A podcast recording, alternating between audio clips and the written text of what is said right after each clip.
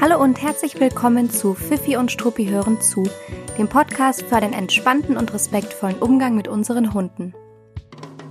Ich bin Gloria, ich bin staatlich geprüfte Hundetrainerin und seit einigen Jahren vor allem in der Verhaltensberatung tätig. Die Podcast-Folge von letzter Woche ist bei euch super gut angekommen, also danke für euer tolles Feedback. Wir haben über das Thema Belohnungen gesprochen und heute knüpfen wir daran an, denn es geht um die ganz persönliche Hobbyliste für deinen Hund. Ich freue mich, dass du hier bist und zuhörst und wünsche dir ganz viel Spaß bei dieser Folge.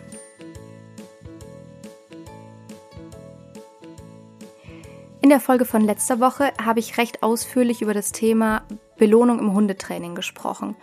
Und da ging es darum, wie sich die Art der Belohnung, ähm, der Zeitpunkt der Belohnung und auch der Ort der Belohnung auf das Verhalten deines Hundes auswirkt. Und vor allem zu dem Thema die Art der Belohnung kam sehr, sehr viel Rückmeldung. Deshalb dachte ich mir, ich nutze noch einmal die Möglichkeit, ähm, das Thema etwas genauer zu beleuchten und euch auch ähm, zu erzählen, was eine Hobbyliste ist und wie ihr die Hobbyliste selbst erstellen könnt für euren Hund.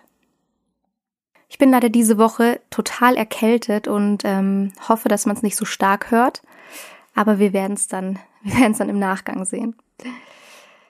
Viele Hundebesitzer denken, dass man hauptsächlich über Futter belohnen kann. Eventuell noch mit stimmlichem Lob. Das sind eigentlich so die Klassiker, die jeder parat hat, wenn man an Belohnungen denkt. Vielleicht noch Spielzeug. Es gibt aber noch viel, viel, viel mehr Möglichkeiten. Denn die größte Belohnung für den Hund ist immer das, was er in dem speziellen Moment am liebsten tun möchte, also die Grundmotivation des Hundes in dieser bestimmten Situation. Wenn ein Hund zum Beispiel einen fremden Menschen anbellt und den verbellen möchte, dann möchte er in diesem Moment eigentlich keine Futterbelohnung, sondern er möchte in diesem Moment, dass der fremde Mensch verschwindet, also er möchte mehr Distanz haben. Mit Futter im Training versucht man dann zwar einen Trainingserfolg zu erzielen, aber es muss einem dabei bewusst sein, dass die größte Belohnung die, die Distanz wäre. Also die Distanz wirkt in dem Fall in dieser Situation als Verstärker. Die Grundvoraussetzung ist natürlich, dass man wirklich geprüft und analysiert hat, dass der Hund in dem Fall Distanz möchte. Also dass es wirklich ein klassisches Verbellen einer fremden Person ist. Das ist mal die Grundvoraussetzung für das Beispiel. Wie würde das Training also am besten funktionieren für diese Situation? Man würde erwünschtes Verhalten des Hundes mit Distanz belohnen. Also man würde erwünschtes Verhalten des Hundes mit der größtmöglichen Belohnung für den Hund, in dem Moment größtmöglichen Belohnung für den Hund belohnen. Warum belohnt man dann aber tatsächlich trotzdem oftmals mit Futter? In vielen Situationen funktioniert es einfacher, ähm, denn man hat zum Beispiel nicht immer die Möglichkeit, Distanz zu geben und auch ähm, äh, die, die, die richtige Menge Distanz. Also manchmal ist es gar nicht möglich, ähm, so viel Distanz zu geben, wie, wie der Hund denn in dem Moment gerne hätte. Und man kann natürlich auch andere Menschen nicht beeinflussen oder andere Reize. Das heißt, in dem Beispiel geht es jetzt um das Verbellen eines fremden Menschen und man kann oftmals in der Regel das Verhalten von dieser fremden Person nicht beeinflussen. In einer künstlichen Situation würde man die Person vielleicht darum bitten, stehen zu bleiben, solange der Hund unerwünschtes Verhalten zeigt und sobald der Hund wieder erwünschtes Verhalten zeigt, belohnt man ihn dann mit Distanz. Aber das sind im Grunde Laborsituationen, die wir in der Regel nicht herstellen können oder nur, wenn man das Training dann eben absichtlich so strukturiert und aufbaut. Aber in allen Alltagssituationen ist man wieder damit konfrontiert, dass man die Reize, die um einen rum passieren, nicht beeinflussen kann, sondern man muss eben darauf reagieren. Das heißt, man kann versuchen, wenigstens so viel Distanz wie möglich zu geben und wenn es nur ähm, ein kleiner Schritt nach hinten oder zur Seite ist oder eine Handbewegung, ähm, die den Hund ein bisschen auf die Seite lenkt. Ähm, oder es kann eben dann die Kombination von Futter und einem kleinen bisschen Distanz sein. Was auch der Fall sein kann, ist, dass man vielleicht manchmal gar nicht die Grundmotivation des eigenen Hundes so genau kennt. Also nicht immer ist jedem Hundebesitzer in jeder Situation bewusst, warum der eigene Hund gerade das Verhalten zeigt, das er zeigt und was er damit eigentlich bezwecken möchte. Und der Klassiker ist eigentlich, dass viele nicht wissen, zeigt der Hund das Verhalten jetzt, weil er hin möchte zu der fremden Person oder einem anderen Hund oder weil er eben mehr Distanz möchte. Weil da auch die Körpersprache des Hundes oder die, das Verhalten des Hundes ähm, teilweise gar nicht so einfach zu interpretieren ist ähm, für einen Hundebesitzer. Und auch, Hund, und auch als Hundetrainer guckt man sich das sehr, sehr, sehr genau an und guckt sich an, was passiert vor dem unerwünschten Verhalten, ähm, wie passiert das unerwünschte Verhalten und was passiert danach. Also das ist schon auch was, was man sich als Hundetrainer sehr genau anschauen muss. Das heißt, oftmals kennt man die Grundmotivation des Hundes gar nicht. Und dann kann man eben versuchen, erwünschtes Verhalten mit einer Futterbelohnung zu bestätigen und zu verstärken. Ähm, es führt dann oftmals auch dazu, dass man in schwierigen Situationen vielleicht den Hund noch besser ansprechen kann, dass man ihn ansprechbarer macht. Ähm, und man kann zum Beispiel auch ein Alternativverhalten aufbauen, das man mit Futter belohnt und das dem Hund Sicherheit gibt. Also in Begegnungen, Hundebegegnungen, Menschenbegegnungen, in einem klassischen Begegnungstraining baut man zum Beispiel häufig ein deeskalierendes Sitz auf, also ein Sitz am Wegesrand, so eine Art Ausweichsignal. Und da setzt sich der Hund, ähm, macht einen Vorsitz vor dem Besitzer, also setzt sich vor dem Besitzer ab. Und das ist ein Alternativverhalten, das kann man aufbauen und über ähm, Futter belohnen, also eine hochwertigen Futterbelohnung belohnen und kann es dann auch oftmals in Situationen einsetzen, wo die Grundmotivation für den Hund eigentlich eine andere wäre. Aber dann gibt eben dieses Alternativverhalten, das mit Futter aufgebaut ist, so viel Sicherheit und ist so ritualisiert, dass es einem auch helfen kann. In Situationen, in welchen die Grundmotivation des Hundes nichts mit Futter zu tun hat, bewirkt eine Futterbelohnung im Worst Case keine Veränderung im Training. Ähm, und im Best Case macht es die Situation besser und bewirkt einen Erfolg im Training. Aber ihr müsst nie die Angst haben, dass ihr aus Versehen mit Futter dann das unerwünschte Verhalten bestätigt. Ähm, denn in solchen Situationen, wenn das Futter nichts mit der Grundmotivation zu tun hat, dann wirkt das Futter in dem Moment auch nicht als Verstärker in der Situation, sondern in dem Beispiel das ich gerade gemacht habe, ähm, mit dem fremden Menschen, der verbellt wird, da wirkt die Distanz als Verstärker. Das heißt, da muss man sich keine Sorgen haben, wenn man genau weiß, ähm, der Hund zeigt das Verhalten gerade nicht, um Futter zu bekommen, sondern aus einem anderen Grund. Worst Case, es bringt keinen Erfolg, aber es äh, macht es auch nicht schlimmer und schlechter, es verschlechtert nichts. Und Best Case, ähm, ihr schafft eine Verbesserung in dieser Situation und womöglich auch im Training. Das heißt, so viel kann man in solchen Momenten mit Futter nicht falsch machen, aber ihr merkt schon, es ist eben bei Verhaltensproblemen extrem wichtig und macht daher auch so viel Sinn, diese genau zu untersuchen, genau zu analysieren und dann die Motivation des Hundes herauszuarbeiten. Denn das ist im Grunde der Schlüssel zu einem erfolgreichen Training. Und wenn man diesen Schlüssel zu dem erfolgreichen Training findet, dann kann es übrigens auch manchmal sehr, sehr schnell gehen mit den Trainingserfolgen. Also das ähm, hängt natürlich von extrem vielen Faktoren ab, aber oftmals schafft man es damit dann sehr schnell, einen Fuß in die Tür zu bekommen im Training und sieht dann auch recht schnell erste Trainingserfolge. Das bedeutet nicht, dass der Hund dann schon im Grunde fertig trainiert ist oder das Thema schon fertig erledigt und trainiert ist, aber man sieht dann recht schnell auch die ersten kleinen Trainingserfolge und sieht dann eben, ähm, dass, die, dass es die richtige Richtung ist, die richtige Richtung war. Wenn man grundsätzlich gerne Alternativen zur Futterbelohnung haben möchte, dann ist es sinnvoll, sich mal ganz gezielt anzuschauen, was für den eigenen Hund eigentlich Belohnungen sind. Und dazu kann man eben die Hobbys seines eigenen Hundes untersuchen. Also damit kommen wir zur äh, angeteaserten Hobbyliste für euren Hund.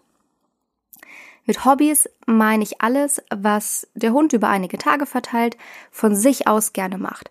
Also was sind die beliebtesten Tätigkeiten deines Hundes? Und auch wenn du denkst, dass du das bereits vielleicht gut kennst und weißt, wie du deinen Hund belohnen kannst, würde ich dir trotzdem empfehlen, das nochmal zu hinterfragen und deine eigene Meinung zu challengen. Und ich sage dir am Ende auch nochmal, warum das so wichtig ist, diese Dinge hin und wieder öfter mal zu hinterfragen. Eine Hobbyliste kann aus ähm, ja, 10 bis 20 Tätigkeiten bestehen und diese können etwas mit Spielzeug zu tun haben, mit Spielen ganz allgemein zu tun haben, ähm, mit Futter und Fressen oder mit anderen hündischen Verhaltensweisen. Wichtig ist, dass man auf die Liste nicht einfach nur Spielen schreibt oder nicht einfach nur äh, Ballspielen schreibt, sondern dass man es so konkret wie möglich formuliert. Also ich gebe euch mal ein paar Beispiele und ich glaube, dann wird es auch relativ schnell klar, was ich meine. Man könnte zum Beispiel auf diese Hobbyliste schreiben, hochspringen an der Bezugsperson, also hochspringen am Besitzer oder der Besitzerin. Ähm, es könnte aber auch sein, dass man draufschreibt, hochspringen an ähm, Besuchern, die der Hund kennt, also an Freunden, die zu Besuch kommen zum Beispiel. Ähm, also hier ist schon der Unterschied. Also die Tätigkeit ist natürlich irgendwie immer dieselbe. Der Hund springt hoch, aber es macht hier schon einen Unterschied. Springt der Hund bekannte Menschen an, springt der Hund die Bezugsperson an, springt der Hund fremde Menschen an. Im Fluss schwimmen ähm, kann ein Hobby deines Hundes sein. Ähm, einen Ball aus dem See oder aus dem Fluss apportieren, zum Beispiel. Das Kauen an Rinderkopfhaut oder an einem anderen Kauartikel, den dein Hund sehr gerne mag. Stöcke suchen und die dann äh, ins Maul nehmen und ein Stück weit mittragen. Sowas wäre auch ein klassisches Hobby. Katzen oder Hasen hetzen. Kennen wahrscheinlich auch einige. Ähm, mit anderen Hunden spielen könnte man aufschreiben. Und auch hier wäre zum Beispiel wieder spannend zu gucken, spielt der Hund am liebsten mit bekannten Hunden, also mit Hundefreunden, oder spielt er auch mit unbekannten, also fremden Hunden. Ähm, auch dazwischen äh, gibt es von Hund zu Hund ganz, ganz große Unterschiede. Also in Bezug auf Spielzeug oder Futter ähm, beobachtet und notiert ihr euch nicht nur, was der Hund gerne mag, sondern auch wie. Also wird der Keks über den Boden gerollt oder in die Luft geworfen? Ähm, soll man das Spielzeug verstecken und dann suchen lassen oder soll man es einfach nur werfen? Ähm, möchte der Hund gerne, dass man das Spielzeug festhält und er beißt dann von der anderen Seite rein und man zergelt und zieht so ein bisschen gemeinsam dran. Es gibt unterschiedlichste Möglichkeiten, mit ein und derselben Futterbelohnung oder mit einem und demselben Spielzeug den Hund zu belohnen und dazwischen unterscheidet man eben. Was äh, natürlich ähm, auch ganz, ganz häufig bei Hunden ist, ist äh, Schnüffeln am Boden, am Busch, im Gras, im Wald.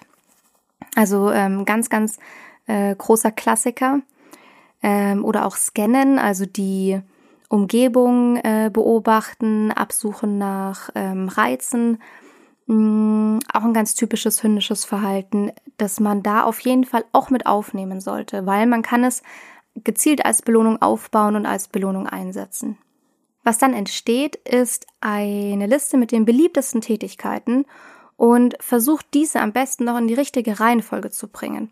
Also beobachtet, welche Belohnung euer Hund präferiert. Was würde er von diesen 10 bis 20 Belohnungen wie hoch ranken? Was würde er bevorzugen? Das ist nicht immer super eindeutig. Äh, manchmal ist es das, aber ähm, das ist einfach ähm, tatsächlich von Situation zu Situation auch oft ein bisschen unterschiedlich. Ähm, das heißt, da müsst ihr euch nicht zu 100% sicher sein. Versucht es einfach, ähm, so gut es geht, in die gewünschte Reihenfolge zu bringen. Und am Ende bekommt ihr dann eine ganz persönliche Hobby- oder auch Belohnungsliste für euren Hund und die könnt ihr im Training nutzen. Ähm, Im Grunde könnt ihr sie nicht nur im Training nutzen, sondern ihr lernt euren Hund besser kennen. Ähm, ihr wisst, was eurem Hund Spaß macht, was euer Hund gerne macht, äh, einfach die Tätigkeiten, die ihr am liebsten ausübt. Und ihr könnt es natürlich auch gezielt im Training nutzen. Ich finde so eine Hobbyliste aber auch interessant und wichtig, wenn ihr euch zum Beispiel mal in einer Situation befindet, in der, ähm, ich weiß es nicht, der Hund ähm, vielleicht viel Stress ausgesetzt war oder er sich in einer neuen Umgebung wohlfühlen muss. Wenn einfach ein paar Dinge passiert sind, die vielleicht nicht so gut gelaufen waren oder wenn man auch selbst mal ähm, den Fokus auf das Positive etwas verloren hat dann kann man sich auch mal gezielt diese Hobbyliste rauskramen und ein bisschen stärker in den nächsten Tagen, Wochen darauf achten, dass man eben auch Dinge einbaut in den Alltag, die der eigene Hund sehr, sehr, sehr gerne mag. Und natürlich auch für den äh, Bindungs- und Vertrauensaufbau ist es super, super hilfreich. Ich habe zum Schluss noch drei wichtige bzw. interessante Hinweise zu dem Thema. Der erste Hinweis. Hobbylisten sind volatil. Also sie können sich verändern. Da sich auch die Bedürfnisse eures Hundes ständig verändern. Das kann einmal im Zusammenhang stehen mit dem Alter des Hundes. Ein, ein alter Hund hat ganz andere Bedürfnisse als ein junger Hund. Ähm, das kann aber auch mit der Jahreszeit zu tun haben. Das kann mit Entwicklungsphasen zu tun haben. Ähm, das kann aber zum Beispiel, so banal es klingt, auch damit zu tun haben, dass der Hund vielleicht in manchen Situationen, wenn es sehr, sehr warm draußen ist und ihr seid sehr lange spazieren gewesen, dann hat er vielleicht einfach extrem großen Durst. Dann ist die Hobbyliste plötzlich völlig egal. Da möchte der Hund am liebsten einfach nur Wasser trinken. Und dann nimmt er auch vielleicht sein Lieblingsleckerli ähm, nicht mehr an, weil das allergrößte Bedürfnis in dem Moment einfach nur Wasser trinken ist. Also ihr seht schon, Hobbylisten, ähm, Bedürfnisse, ähm, Belohnungen sind natürlich in einer gewissen Art und Weise sehr volatil. Aber ich glaube, ihr versteht auch, wie man die Hobbylisten einsetzen kann. Also ja, wenn die, wenn die Rahmenbedingungen, ich sag mal, normal sind, so wie sie bei euch eben im Alltag existieren, dann kann man von den Hobbylisten profitieren. Und dann sollte man eben, so wie ich es eingangs schon gesagt habe, auch wenn man weiß, wie man den eigenen Hund gut belohnen kann, macht es eben Sinn, alle paar Monate, Jahre, wie auch immer, einmal im Jahr, ähm, zu hinterfragen und zu beobachten, ob sich vielleicht an der Belohnungsliste eures Hundes was verändert hat. Der zweite Hinweis. Hobbylisten können vor allem in der Mehrhundehaltung super interessante ähm, Erkenntnisse liefern, weil die oftmals von Hund zu Hund extrem stark auseinandergehen. Und man sieht dann eben, dass man vielleicht zwei oder drei Hunde hat, die womöglich extrem unterschiedliche Bedürfnisse haben. Ähm, und man kann so viel individueller und besser auf den einzelnen Hund eingehen. Weil man wird dann sehen, dass vielleicht von den, ähm, da müsst ihr mal gucken, ob ihr eben 10, äh, 15 oder 20 Punkte aufschreibt. Aber ihr könnt sehen, ist die Mehrheit dieser Punkte womöglich mit Futter verknüpft, ist der, die Mehrheit dieser Punkte womöglich mit Außenreizen verknüpft, ähm, also Schnüffeln und Schwimmen und Co. Oder hängt es stark vielleicht mit Spielzeug zusammen? Und ihr werdet sehen, dass, ähm, dass es von Hund zu Hund sehr unterschiedlich sein kann. Man kann natürlich auch ähm, zwei Hunde haben oder drei Hunde haben, die sich da sehr ähnlich sind. Dann ist es wahrscheinlich im Alltag oftmals ein bisschen äh, leichter, weil man dann natürlich eh immer auf die Bedürfnisse der Hunde sehr gut eingehen kann. Aber man kann äh, eben auch die Situation haben, dass die Bedürfnisse und die Hobbylisten da sehr, sehr, sehr stark auseinandergehen. Und dann hinterfragt mal, ob ihr wirklich dann so individuell belohnt, wie es die Hobbylisten euch eigentlich vorgeben und widerspiegeln würden. Der dritte Hinweis. Hobbylisten können Rückschlüsse auf die Rasse eures Hundes geben. Ähm, natürlich gibt es immer Hunde, die von der Regel abweichen, also darüber müssen wir gar nicht sprechen.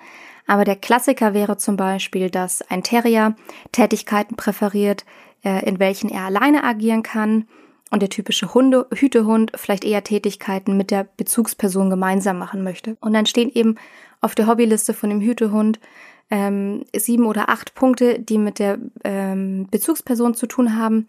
Und auf der Hobbyliste des Terriers kann auch stehen, alleine mit dem Ball spielen oder ähnliches. Aber das ist natürlich absolutes Klischee-Denken, also nehmt es nicht so ernst. Ähm, ich finde es aber trotzdem spannend, dass man eben auch an den Hobbylisten, also den beliebtesten Tätigkeiten, ähm, auch oftmals Rassemerkmale ableiten kann und beobachten kann. Liegt eigentlich auf der Hand, aber ist spannend, sich das in dem Zusammenhang nochmal bewusst zu machen. Und vielleicht auch spannend für Hundebesitzer, die Hunde aus dem ähm, Tierschutz haben und vielleicht auch aus dem Auslandstierschutz haben und gar nicht so genau wissen, welche Rassekonstellationen da mit drin stecken, aber vielleicht so eine leise Vorahnung haben. Ähm, man tappt da halt immer so ein kleines bisschen im Dunkeln und ähm, ja, reagiert eben auf die Situationen und die Verhaltensweisen, die der Hund zeigt. Aber manchmal ist es ja trotzdem spannend, vielleicht gewisse äh, Rassen ableiten zu können. Und dann kann es eben auch einen Hinweis liefern. Ich fasse nochmal ganz kurz zusammen. Neben der Futterbelohnung gibt es also viel wirksamere Möglichkeiten im Training, wenn man eben genau analysiert, was die Grundmotivation des Hundes ist. Und als Alternativen zur reinen Futterbelohnung und um den eigenen Hund noch besser kennenzulernen, kann man diese Hobby- oder eben auch Belohnungsliste erstellen und mit den 10 bis 20 beliebtesten Tätigkeiten seines Hundes füllen. Genau. Und damit sind wir tatsächlich schon wieder inhaltlich am Ende von dieser Podcast-Folge. Ich habe es versucht, etwas kürzer zu halten, damit meine Stimme nicht so komplett versagt. Ähm, nächste Woche wird es dann wahrscheinlich wieder etwas länger. Bei Anmerkungen zu den Inhalten von heute kannst du dich natürlich wie immer gerne bei mir melden. Ich bin über Instagram auf meinem Account at erreichbar oder auch per E-Mail an gloria at Wenn du deine Hobbyliste gerne teilen möchtest oder Rückfragen dazu stellen magst, dann kannst du das auch sehr, sehr gerne in unserer geschlossenen Facebook-Gruppe tun. Den Link findest du in der Beschreibung. Viel Spaß beim Beobachten deines Hundes und bis zum nächsten Mal.